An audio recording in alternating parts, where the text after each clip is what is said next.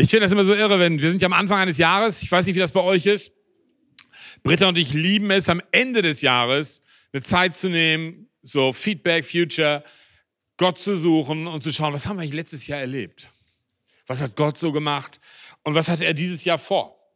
Weil ich bin jetzt 56 Jahre alt. Irgendwann hatte, hatten komische Menschen mir gesagt, irgendwann beruhige ich mich. Und um das zu verhindern, motiviere ich mich. Okay? Und was motiviert mich, ist das Ziel zu verstehen, was Gott für mich hat. Deswegen mache ich das, was ich mache, lebe ich, was ich lebe. Und so hatten wir wieder eine irre Zeit, so Feedback und waren dann immer wieder erstaunt. Wir sind jedes Mal erstaunt, was Gott innerhalb eines Jahres macht. Ich weiß nicht, ob du das schon mal gemacht hast. Man vergisst in dieser schnelllebigen Zeit so schnell, was Gott eigentlich gemacht hat. Ja? Und wir waren letztes Jahr in 17 Nationen unterwegs und ähm, noch nie so viel unterwegs gewesen. Und wir saßen da und hatten Tränen in den Augen, einfach zu sehen, dass der Traum, den Gott uns vor 30 Jahren gegeben hat, ein Haus in Marseille zu bauen und von dem es in die Nationen gehen wird, dass sich das einfach vor unseren Augen, ohne dass wir uns darauf konzentriert haben, einfach bestätigt hat. Und oft gehen wir so im Leben, gehen durchs Leben, leben das Leben. Und ich habe irgendwann mal eine Sache gelernt. Und das ist, ich kann alles reparieren und zurückgewinnen, außer die Zeit, die ich verloren habe. Außer die Zeit, die ich verloren habe. Denn jeden Tag, auf den ich nicht fokussiert auf das bin, was Gott für mich hat, den werde ich nicht wieder erleben. Den werde ich nicht wieder erleben. Ja, und das, ist, das war irgendwann mal so eine knallharte Wahrheit. Das fällt übrigens auch nicht einfach vom Himmel. Der Segen fällt vom Himmel und wir sind alle glücklich und quietschfidel und so weiter, sondern das ist eine Mischung aus Gottes Auftrag, im Glauben gehen und das Ergebnis sehen. Und heute möchte ich euch darüber ein bisschen mitteilen über, ich habe die Predigt an, ich will wirklich sehen. Ich will wirklich sehen. Und ich habe so ein Bild da reingehauen, ihr seht das hier, habe ich so zusammengebaut, so, so eine Virtual Reality, so virtuelle Realitätsbrille. Wer hat schon mal so eine aufgehabt? Das ist ein irres Gefühl, ne? Du setzt das Ding auf und du weißt, ich stehe in meinem Büro oder ich stehe irgendwo, aber das dein Gehirn will dir sagen, du bist jetzt gerade auf einer Safari oder du bist jetzt gerade in einer Großevangelisation. Ich weiß, Reinhard Bonker hat das mal rausgebracht auch. Oder wir hatten das vor kurzem mal erlebt ähm, in einer Gemeinde, die haben das für Israel-Reisen gemacht. Die haben gesagt, die meisten unserer Gemeindeleute kommen nie nach Israel, also bringen wir Israel vor ihre Augen. Ja, und dann warst du da und plötzlich hast du so einen so einen Walk, so einen Gang, Spaziergang durch die Altstadt von Jerusalem gemacht. Das war total irre. Aber was ich damit eigentlich sagen will, ist, ich kann durch meine Stadt Marseille gehen und ich kann die Realität sehen, den Dreck, den Müll, die Schwierigkeiten, die Herausforderungen, oder ich kann mir meine eigene Welt kreieren. Und ich bin mal ganz ehrlich, ich weiß, ihr seid viel heiliger als ich, aber ich habe so eine Angewohnheit, ich kreiere mir gerne meine eigene heile Welt. Und wisst ihr, wer der zentrale Punkt in meiner eigenen heilen Welt ist? Es ist nicht Jesus, ich bin es selber. Ich mag mich so. Ja, ich bete Jesus an und mag mich. Ja, und das, das ist eine Herausforderung, in der ich täglich stehe. Täglich stehe ich in dieser Herausforderung, habe ich diese Brille auf und lebe in etwas, was nur mir gefällt, oder habe ich wirklich die Augen auf und sehe, was um mich herum ist? Sehe ich das touristische Marseille, was immer schöner wird. Wir haben immer mehr Touristen. Unglaublich. Als wir vor 30 Jahren in diesen Stadtteil, in die Altstadt gegangen sind, war es der ärmste Stadtteil Frankreichs. Es war einer der gefährlichsten Orte Marseilles. Und heute drücken sich jedes Jahr Millionen von Menschen durch unsere Altstadt, dass wir ab und zu überlegen, ob wir aus dem Haus gehen, ja, weil, weil du sonst überrannt wirst von irgendwelchen Italienern, Chinesen, Amerikanern, Deutschen, die mit irgendwelchen Kreuzfahrtschiffen in die Stadt reinkommen oder so. Schaue ich mir das touristische Marseille an oder schaue ich mir das Marseille was eben nicht nur hinter meiner Brille ist, dass Marseille was arm ist, dass Marseille was gefährlich ist, dass Marseille was Herausforderungen hat. Sehe ich die Realität der Einsamkeit der Menschen in meiner Stadt? Sehe ich die Realität der Kranken, die eigentlich Heilung brauchen? Sehe ich die Realität der meisten Menschen, die, die in dieser Zeit, in dieser Gesellschaft, die heute so verroht, eigentlich vor, vor Riesenherausforderungen stehen? Jesus hat mal uns immer wieder gezeigt, wie sehr unser Handeln von dem beeinflusst ist, was wir sehen. Und ich möchte kurz beten, dass der Heilige Geist uns durch diese kurze Predigt uns hilft, nicht nur eine virtuelle Realität zu sehen, sondern ganz einfach die Realität der Gesellschaft zu verstehen, in der wir leben. Geist Gottes, ich danke dir, dass du hier bist. Herr, die Worte, die ich spreche, sind nichts anderes als einfache Worte und ich bete, dass du durch dein übernatürliches Wirken es zu einer Offenbarung, einer persönlichen Offenbarung werden lässt, eines persönlichen Wortes, eines persönlichen Sprechens deinerseits. Herr, wenn deine Salbung nicht da ist, dann bringt es nichts. Herr, wir wollen nicht Philosophien weitergeben und Ideen, sondern wir wollen, und ich bete dass, ich wünsche es mir, dass dein Name verherrlicht wird dass du Jesus im Zentrum bist. Und jedes, jeden Tag, wenn wir aufstehen, wir einen Gedanken haben, dass wir aus deinem Willen, aus deinem Reich, aus dir selber die Priorität unseres Lebens machen. So führe uns dort hinein, Jesus. Und wir sagen jetzt, dass wir dir erlauben, Heiliger Geist, ganz persönlich zu uns zu sprechen. Das bete ich in Jesu Namen. Amen. Es gibt eine erstaunliche Geschichte in den Evangelien. Markus 10, Vers 46 bis 51. Und da steht geschrieben, und sie kommen nach Jericho, also Jesus und seine Jünger waren unterwegs ähm, nach Jericho, die Palmenstadt. Ja, alles ist eigentlich trocken, du hast in der Nähe den Jordan und dann ist Jericho die Palmenstadt. Und als er aus Jericho hinausging mit seinen Jüngern und einer zahlreichen Volksmenge, saß da der Sohn des Timäus, Bartimäus, der Blinde bettelt am Weg. Das müssen wir uns jetzt mal so kurz vorstellen. Wir sind hier im Mittleren Osten. Es gab damals keinen Asphalt. Es waren staubige Straßen. Okay? Da ist der blinde Bartimäus. Wir wissen von blinden Menschen, dass sie häufig sensibler sind in ihren anderen Sinnen. Also er ist es gewohnt, also im Dreck zu sitzen, als Bettler, als blinder Bettler. Ja, das ist nicht angenehm. Er sitzt da am Straßen- am Wegesrand, würden wir heute sagen. Und er ist sensibel für das, was so passiert. Er hört also Dinge viel, viel stärker.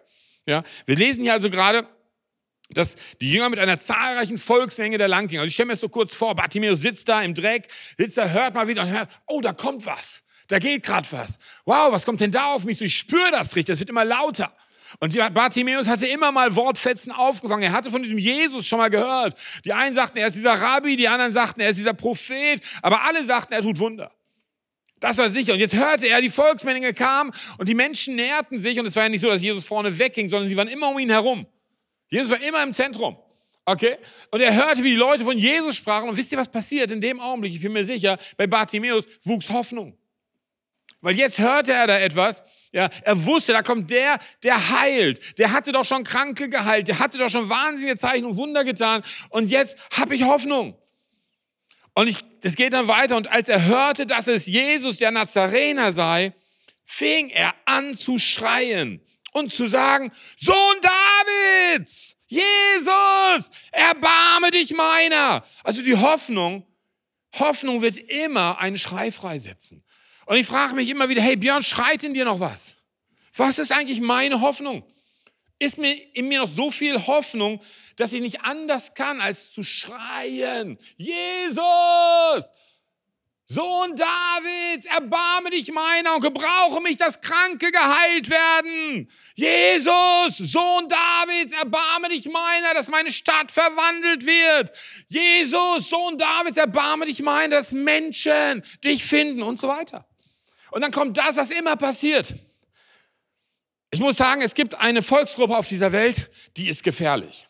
Wir wissen ja, dass ab und zu Jesus uns in die Mitte von Volksmengen schickt, die richtig gefährlich sein können und die, die uns sogar ans Leben gehen können. Und die, eine der gefährlichsten Gruppen übrigens, die es auf dem Globus gibt, ist die Volksgruppe der Christen. Ganz gefährliches Volk. Ich weiß nicht, ob ihr die kennt. Ähm, die haben diese Angewohnheit, die auch Bartimäus erlebt hat. Sobald er angefangen hat zu schreien, sagten sie nämlich, und viele fuhren ihn an, dass er schweigen solle. Kennt ihr das? Jedes Mal, wenn ich meinen Mund aufmache, gibt es immer ein paar Christen, die sagen, halt die Klappe. Immer. Viel mehr die Christen als die Nicht-Christen. Ich weiß nicht warum. Aber es ist einfach so. Oft finden wir die größte Entmutigung für unsere Glaubensaktion innerhalb der Gemeinde. Das will ich damit sagen. Oft sind es die Gläubigen an unserer Seite, die uns eigentlich entmutigen, Gläubige zu sein. Das auszuleben. Man hat irgendwelche Ideen, man hat irgendwelche Idealvorstellungen des christlichen Seins und da passt der Björn jetzt nicht rein. Und dann muss man das kritisieren. Dann muss man sagen, schweige, hör auf, übertreib jetzt mal nicht, denk an die anderen oder was auch immer. Das passiert immer. Also solltest du jemals anfangen zu schreien, Jesus, habe ich eine gute Nachricht für dich. Es wird liebe Menschen an deiner Seite gehen, die dich anfahren werden. Und die werden dir sagen, schweige. Und dann liebe ich meinen Bartimäus. Er aber schrie umso mehr. Ist das nicht der Hammer? Hör auf, nix da. Da. Sohn Davids, erbarme dich meiner. Und dann geschieht etwas. Jesus hört. Und Jesus hört übrigens nicht beim ersten Mal. Jesus hört beim zweiten Mal, als es noch lauter wurde. Weil Jesus wird immer checken, ob der Schrei, der in dir ist, ob er wirklich ernst gemeint ist. Der will nicht einfach nur ein kleines Gebet. Der will sehen, ob du es ernst meinst. Ob du bereit bist, den Preis dafür zu bezahlen. Ob du bereit bist, alles hineinzugeben. All in. Und dann steht da, und Jesus blieb stehen und sprach, und das ist, das ist so ein Jesus. Also, wisst ihr, also, wir erinnern uns, Bartimäus sitzt da im Dreck. Schreit, Jesus, erbarme dich meiner. Jesus steht hier drüben. Und sieht, da ist der Blinde. Und glaubst du, dass Jesus auf den Blinden zugeht? Nee, da steht, und Jesus blieb stehen und sprach, ruft ihn. Sie rufen den Blinden und sagen zu ihm, sei guten Mutes, steh auf, er ruft dich. Sag mal, Jesus, meinst du das ernst? Der ist blind. Der sitzt da. Kannst du nicht einen Schritt auf den zugehen? Der hat dich sogar angeschrien. Und kennst du das? Du schreist zu Jesus und du hoffst, dass er auf dich zukommt. Ich habe eine schlechte Nachricht für dich, er kommt nie auf dich zu. Er wartet immer, dass du auf ihn zugehst. Weil oben, ohne Glaubensschritte werden wir nicht sehen, dass sich das Reich Gottes manifestiert. Und da ist ja der arme Bartimäus, blind wie er ist, und jetzt rappelt er sich auf und jetzt ist da die Volksmenge. Das heißt, das sind Hindernisse, das sind Menschen. Und jetzt muss er sich da vortasten. Irgendwo ist da der Jesus. Jesus, Jesus, wo bist du? Und ihr sagt, hier, hier, guck doch mal. Ja, was auch immer. Es ist nicht einfach, das zu machen. Und du denkst, Mensch, ich hätte mir doch so gewünscht, dass Jesus auf mich zukommt. Er ist doch der liebe Jesus, er ist doch der nette Jesus, der gnadenvolle Jesus, der wunderbare Jesus, ist doch mein Freund. Er sieht mich doch, wo ich bin. Ja, und trotzdem ruft er dich. Er sieht doch mein, meine Limitierung, meine Blindheit. Ja, und trotzdem ruft er dich. Ah, das mag ich nicht. Aber ich mag Bartimäus. Er aber warf sein Oberkleid ab, sprang auf und kam zu Jesus. Und Jesus hob an und sprach zu ihm, was willst du? Nee, Jesus. Also jetzt noch mal ganz kurz. Er ist blind. Er kämpft sich durch. Er ist endlich bei dir. Er hat es endlich geschafft, dich zu berühren. Und dann hast du nur eine Frage. Was willst du eigentlich? Das ist doch wohl klar, was der will. Der will, der will sehen. Was willst du, dass ich dir tun soll? Und wisst ihr, so oft denken wir, Jesus weiß doch, was ich brauche, oder? Jesus, warum sollte ich ihm das sagen? Ganz einfach, weil er es wissen will. Er will wissen, ob du das wirklich willst. Der Blinde aber sprach zu ihm, Rabuni, dass ich wieder sehend werde. Und diese Frage ist eigentlich komisch, was willst du? Weil hinter der Frage, glaube ich, verbergen sich andere Fragen. Die eigentliche Frage, willst du eigentlich wirklich sehen, so wie Gott sieht? Bist du eigentlich wirklich bereit, die Last zu spüren, die Gott spürt für Menschen? Hm. Sind wir bereit, Dinge zu sehen, die uns vielleicht gar nicht gefallen, weil Gott sie sieht? Hm. Glaube, da sind viele Fragen dahinter. Aber der Herr öffnete die Augen des Bartimäus. Und ich musste daran denken, dass dieses Augenöffnen, dieses Erkennen von, von Dingen, wir sehen das von Anfang an in der Geschichte 1. Mose 4, Vers 1a. Und der Mensch erkannte Eva.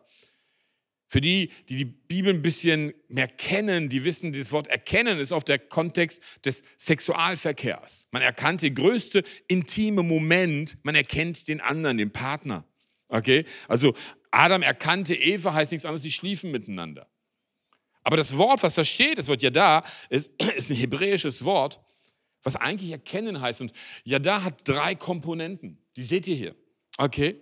Das Yada enthält diese drei Komponenten. Das erste, die erste Komponente ist das Beobachten. Jemand, ich habe mal das deutsche Wort durch diese Predigt eingeführt, jemand, der jaddert.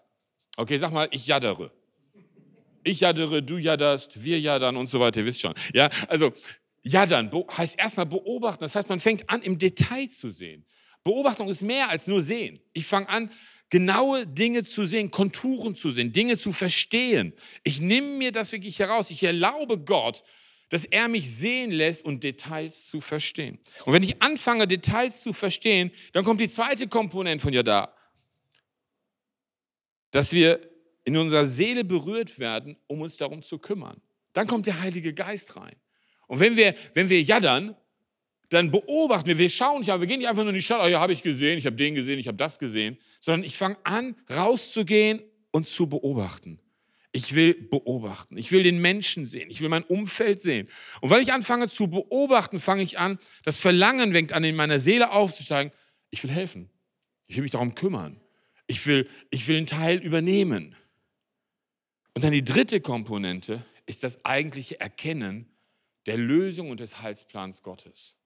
In dieser größten Intimität, wenn der Heilige Geist dir die Gedanken des Vaters im Himmel offenbart, über Menschen, über die Stadt, was er vorhat, dann sind wir an dem Punkt, wo wir jaddern. Ich hoffe, dass durch diese Predigt ein neues Vokabular in diese Gemeinde hineinkommt. Wenn wir also sehen und nicht nur einfach sehen, sondern wir beobachten, wir fangen an, uns darum zu kümmern, wir sagen, okay, hey, ich übernehme die Verantwortung. Ich sehe nicht einfach nur, ich mache nicht einfach mal eben schnelles Gebet. Mein Gebet ist nicht, Herr, wir bitten dich, dass du dieses oder jenes tust, sondern mein Gebet wird plötzlich, Herr, wie kann ich in dieser oder jener Situation eine Lösung hineinbringen? Zeig mir, lass mich erkennen, was dein Heilsplan ist. In den meisten Fällen unserer Gebete sind wir die Antwort der Gebete. Jesus durch uns in diese Gesellschaft. Und damit wir dorthin kommen, möchte ich auf vier Kriterien des Sehens eingehen euch gern mitgeben. Vier Menschen, die geschaut haben, die beobachtet haben, die gejaddert haben und die durch ihr Kriterium des Sehens sehr beeinflusst wurden. Die erste Person ist, ist Mose. Wir können das lesen in 2. Mose 2, Vers 11 und 12. Und es geschah in jenen Tagen, als Mose groß geworden war, da ging er aus zu seinen Brüdern und sah ihre Lastenarbeit zu. Und er sah einen ägyptischen Mann, der einen hebräischen Mann von seinen Brüdern schlug. Und er wandte sich hierin und dort. Und als er sah, dass kein Mensch da war, erschlug er den Ägypter und verscharrte ihn im Sand. Das sollt ihr nicht machen. Wer war Mose? Mose war als allererstes Mal ein, Ägypte, äh, ein hebräisches, ein israelisches Kind, was als Findelkind von Ägyptern gefunden wurde, die vom Hof des Königs waren, ihn aufnahmen weil damals war die Gefahr, dass dieses Kind umgebracht wurde. Und so wuchs Mose als Israelit, als Hebräer am Königshof Ägyptens auf, hat alle Ausbildung dort genossen, aber irgendwann hat er gesehen und sich identifiziert. Ich glaube, das Sehen wie Mose ist, wenn wir anfangen zu jaddern in Hannover Schmünden oder da, wo wir sind. Und wir fangen an, uns damit mit dieser Stadt, mit diesen Menschen voll zu identifizieren. Mose hat es erstmal alleine probiert, das war jetzt nicht so gut. Also wie gesagt, Mann erschlagen, verscharrt im Sand. Ich habe eine gute Nachricht. Daraufhin ging er 40 Jahre in die Wüste, das tat ihm scheinbar ganz gut. Und er kam zurück und führte das Volk Israel, über eine Million Menschen, aus 400 Jahren Sklaventum heraus. Er hat Gesellschaft verändert. Er war bereit dafür. Aber der erste Schritt, um dahin zu kommen, Je, äh, Mose musste, musste sehen und Nöte erkennen. Er musste sich mit ihnen identifizieren, sich darum kümmern wollen. Er wollte sich kümmern. Wie gesagt, hat es erstmal so probiert, war nicht gut. Aber am Ende hat Gott ihm gezeigt, wie Gott sich darum kümmern möchte und wie er ihn dafür gebrauchen möchte. Und hat Mose den Heilsplan, die Lösung Gottes, den Lösungsplan gezeigt, indem er Israel auf wunderbare Weise aus Ägypten herausführte. Also wenn wir anfangen zu sehen wie Mose, identifizieren, uns mit den Menschen, identifizieren uns, wir uns mit den Menschen, zu denen Gott uns sendet. Und das ist die Basis für die zweite Art, das zweite Kriterium des Sehens. Und das ist nämlich zu sehen, wie Jesus sieht.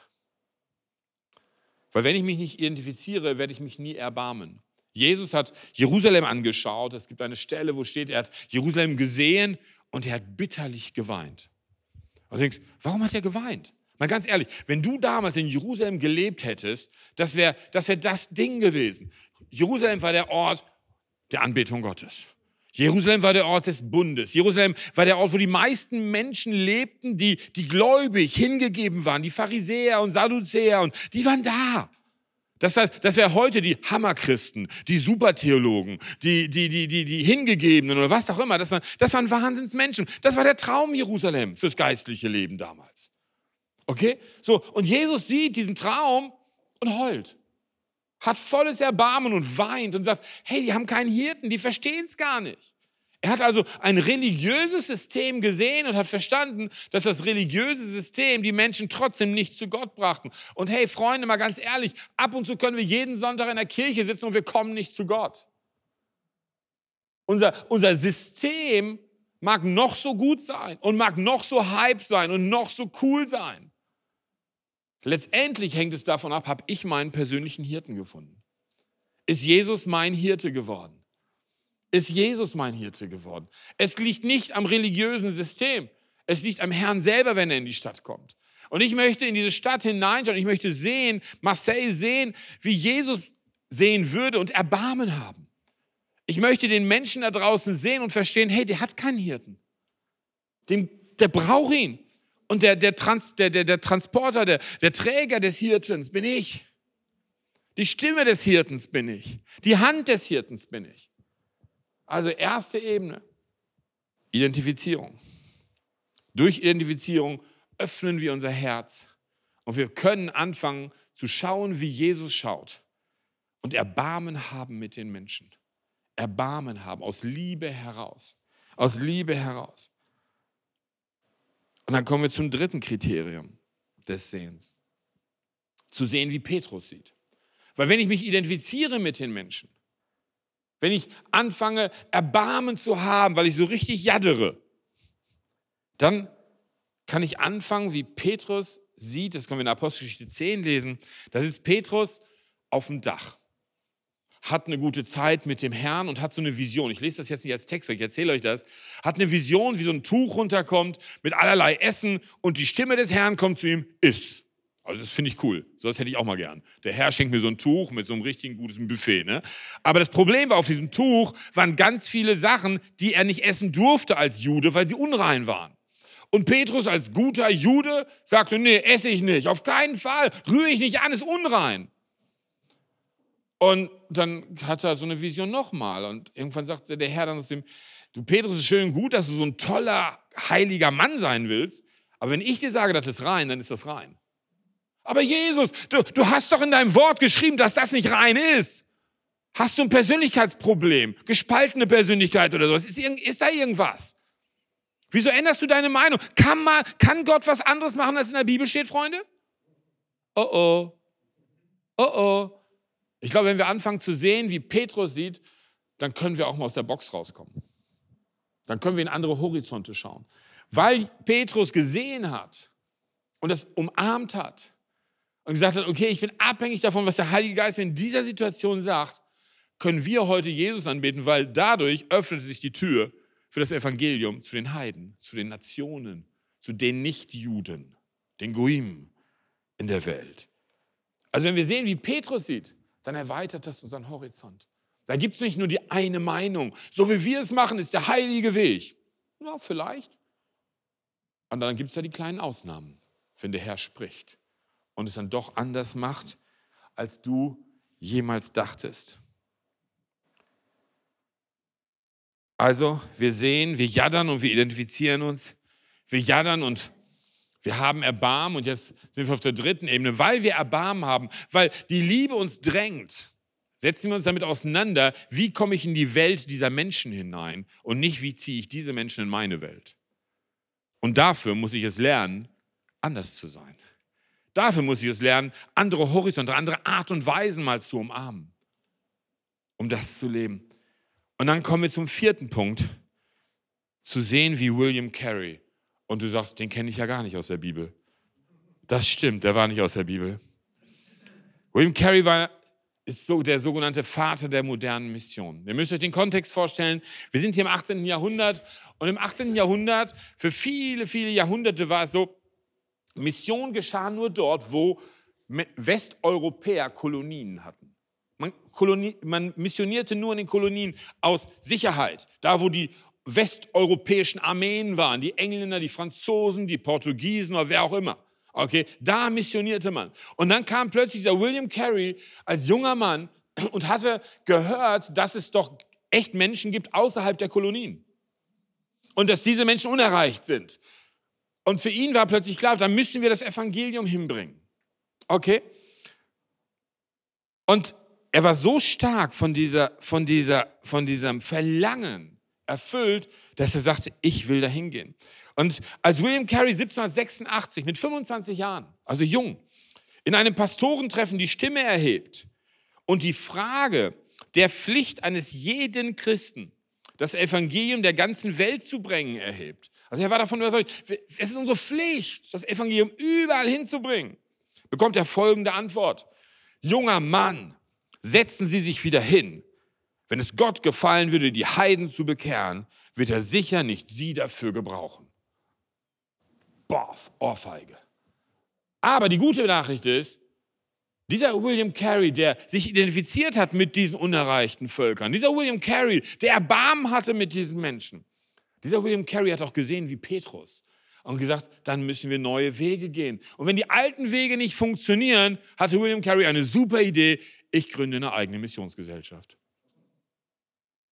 Weil es gibt eine goldene Regel. Wenn Gott dir einen Auftrag gibt, hast du nicht das Recht, irgendeine Entschuldigung dafür zu finden, das nicht zu tun. Wenn Gott dir einen Auftrag gibt, hast du nicht das Recht, irgendeine Entschuldigung dafür zu finden, es nicht zu tun. Weil es gibt immer ein außerhalb der Box. Und so wurde William Carey, ein Missionar, er selber, erreichte unerreichte Volksgruppen und wurde der Vater der modernen Mission. Wenn wir sehen, wie William Carey sieht, schreiben wir Geschichte. Das mag lokale Geschichte, regional, national, vielleicht sogar internationale Geschichte sein. Aber ich glaube, diese vier Kriterien des Sehens sind die Basis, zu sehen, wie Jesus Christus nicht nur in uns lebt, sondern durch uns lebt. Und wie wir nicht nur für Jesus Christus leben, sondern durch seine Liebe für unsere Mitmenschen leben. Unser Leben niederlegen.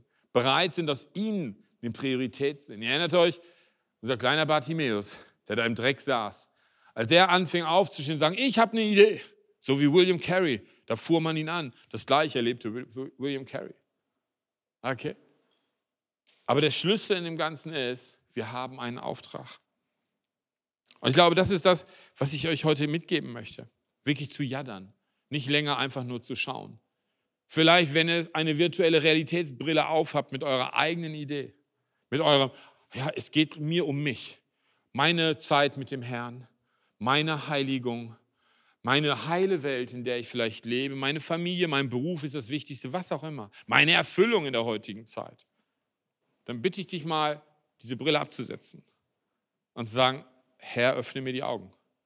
Jesus, Sohn Davids, erbarme dich meiner. Ich weiß, dass du für mich gekommen bist. Ich weiß, dass du Gutes für mich hast. Ich weiß, dass es dir wichtig ist, dass ich bete und dass ich die Bibel lese. Ich weiß, dass es dir wichtig ist, dass ich mich entwickle. Aber Jesus, ich will mich identifizieren mit Hanmünden, mit der Region. Ich, ich will Erbarmen haben für diese Menschen. Ich will nicht länger einkaufen gehen und kein Erbarmen haben, wenn ich Menschen sehe, denen es nicht gut geht. Ich will Erbarmen haben.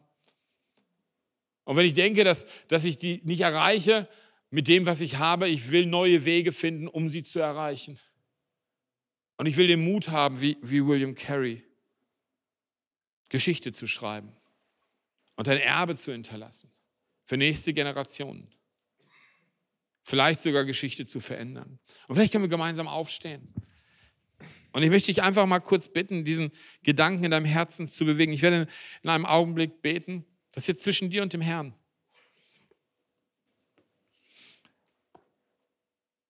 Und ihm zu sagen, Herr, ich möchte diese VR-Brille absetzen.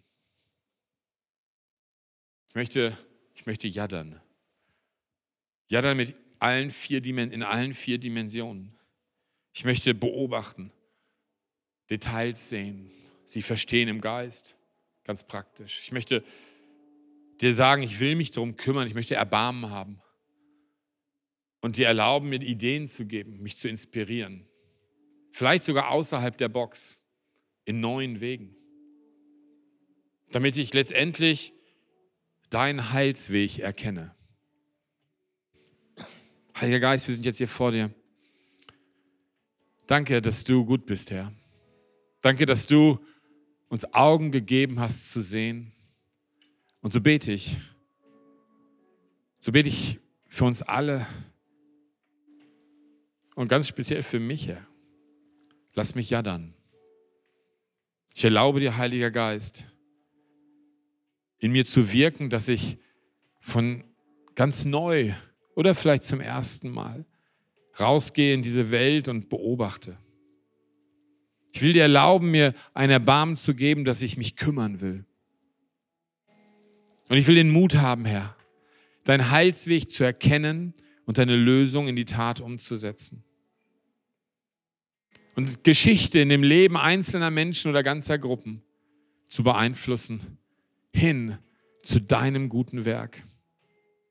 Dass sie erkennen, wie groß die Liebe und Gnade unseres Gottes ist, wie mächtig die Kraft des Heiligen Geistes ist, wie Gutes Geist, Seele und Leib tut, aus dir die Priorität zu machen. So öffne unsere Augen und wir erlauben dir, Heiliger Geist, dies jetzt zu tun in Jesu Namen. Und wenn du dazu Amen sagen kannst, sag einfach mit mir gleich Amen als ein ganz persönliches Gebet. Herr, das beten wir in Jesu Namen. Amen.